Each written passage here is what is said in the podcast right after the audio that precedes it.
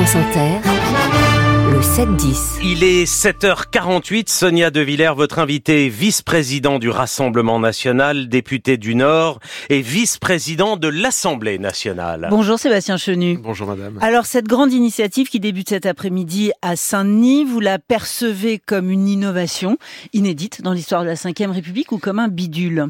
Bah, il faut dire que toutes les initiatives euh, qu'a pris euh, le président de la République ces dernières années euh, se sont révélées comme étant des échecs et en tous les cas comme un véritable aveu d'impuissance puisque rien n'est sorti des dizaines de consultations, réunions, commissions et autres dingueries que le président nous sortait. Alors aujourd'hui, il a l'idée du préférendum qui en fait est juste un référendum qu'il ne veut pas perdre. la réalité, c'est qu'Emmanuel Macron cherche à retrouver une espèce de légitimité, une espèce d'audience qui lui manque aujourd'hui.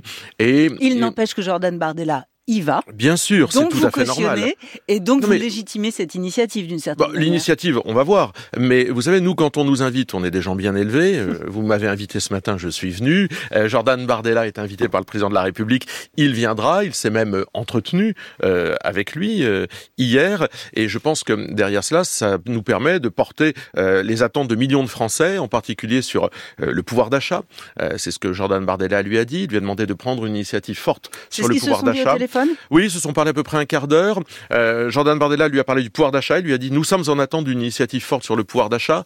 Euh, on a vu les dernières déclarations euh, sur la déconsommation. C'est le PDG de Carrefour, euh, Monsieur Bompard, épouse, époux d'une ministre d'ailleurs euh, du gouvernement Macron, qui indique que les Français euh, sont face à un tsunami de déconsommation. Donc Bardella lui a demandé une initiative forte sur le pouvoir d'achat. Il lui a parlé aussi de ses visites dans les commissariats au moment des émeutes. Jordan Bardella a visité un certain nombre de commissariats et lui a demandé des initiatives fortes en matière de sécurité et d'immigration. D'immigration, c'est le référendum euh, que nous réclamons, que nous appelons de nos voeux euh, depuis euh, un certain temps déjà. On va en reparler. En réalité, ces thèmes ne sont pas une surprise puisque Jordan Bardella les a publiés dans une lettre ouverte. Mais que lui a dit le président de la République?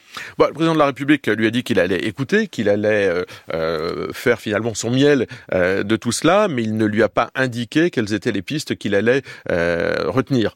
on verra. en tous les cas, il y a très peu de chefs de formation politique qui ont été appelés par le président euh, en, amont de cette euh, initiative. Il y a Eric Ciotti et Jordan Bardella. Marine nous sommes... Tondelier s'est étranglé de pas avoir Oui, mais enfin, nous sommes la première force d'opposition.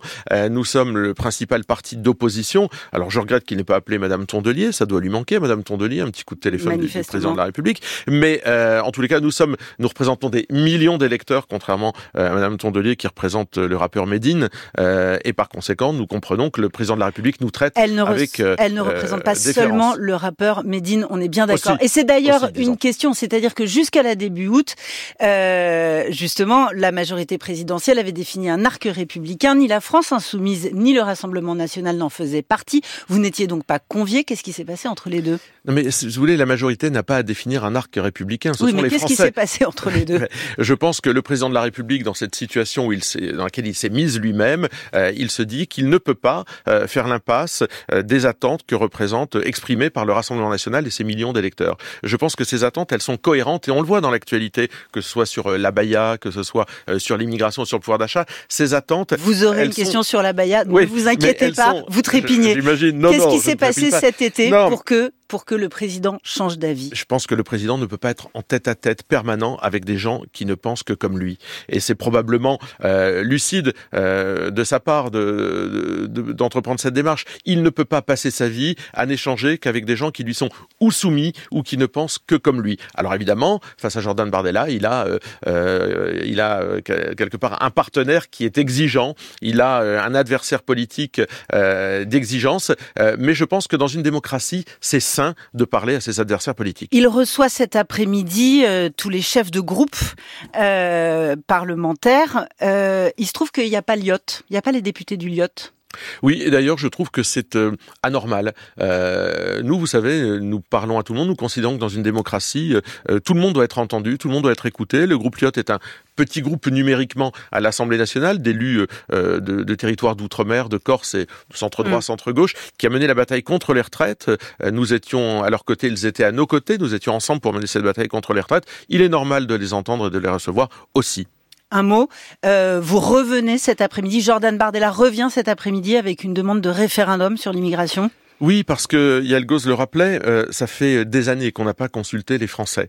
Et je pense qu'en matière d'immigration, nous pensons, avec Marine Le Pen, c'était dans son programme en 2022, que donner la parole aux Français, tout simplement pour savoir euh, quel est leur souhait en matière d'immigration sur qui entre, euh, qui a le droit de se maintenir, pour combien de temps, sur le territoire français, tout ça est assez sain. Et un débat sur l'immigration éviterait probablement certains excès, éviterait... Je ne vous parle pas d'un débat, Sébastien Chenu, Oui, mais il précède toujours le référendum. bien d'un référendum. Et donc, Marine le Pen est arrivée avec un texte qui est celui euh, d'un projet de loi qu'elle soumettrait au référendum des Français. C'est ce texte euh, que nous proposerons au président de la République. Qui va se heurter contre l'article 11 et donc il faudra en passer contre l'article 89 et donc il faudra en passer euh, par les deux, les deux assemblées. L'important dans une démocratie, c'est de ne pas enterrer les sujets qui concernent la vie des Français et de savoir les trancher. Ça fait des années qu'on tourne autour du sujet de l'immigration. L'important dans une démocratie, c'est aussi de respecter la Constitution.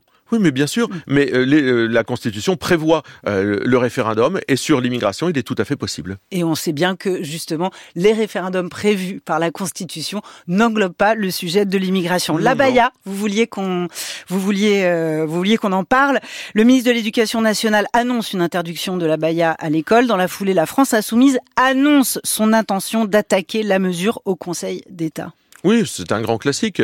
Euh, on savait que la France insoumise ou que d'autres attaqueraient euh, ceci au Conseil d'État. Nous, on porte cette euh, volonté d'interdire la baya depuis un certain nombre d'années, de, mois, parce qu'on considère que c'est un vêtement revendicatif d'un islamisme rigoriste, en tous les cas qu'il heurte notre laïcité. bon, il y a une, une, chose qui est très simple.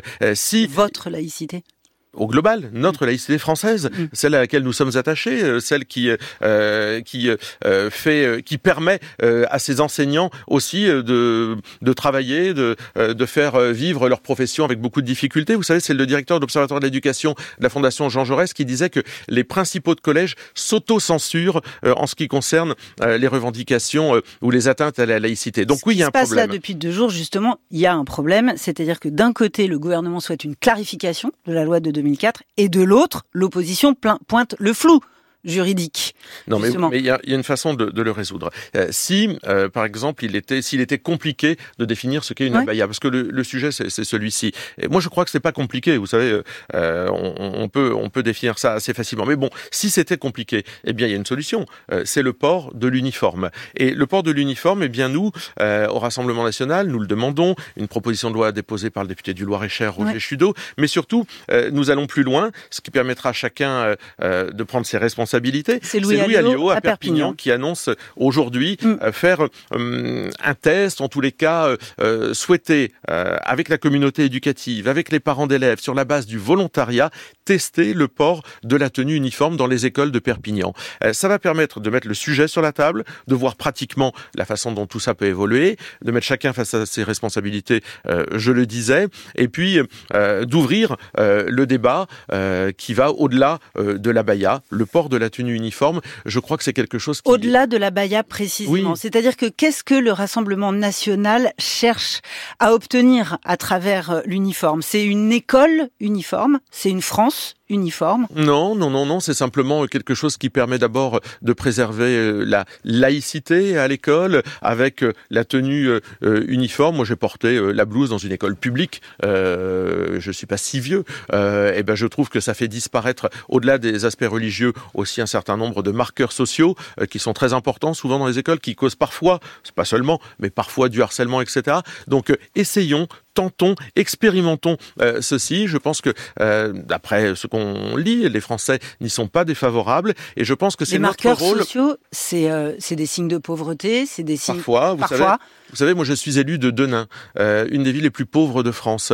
et c'est vrai que à travers parfois certaines tenues, certains accessoires, eh bien on pointe du doigt des élèves qui n'ont pas les moyens de se les payer. Donc, Mais ces familles-là, elles préféraient avoir les moyens de se payer une tenue, bien sûr, plutôt qu'un uniforme qui masque les disparités. Non, mais la tenue uniforme, elle permet de mettre chacun face à ses responsabilités aussi. Merci Sébastien Chenu. Et merci Sonia De Villers.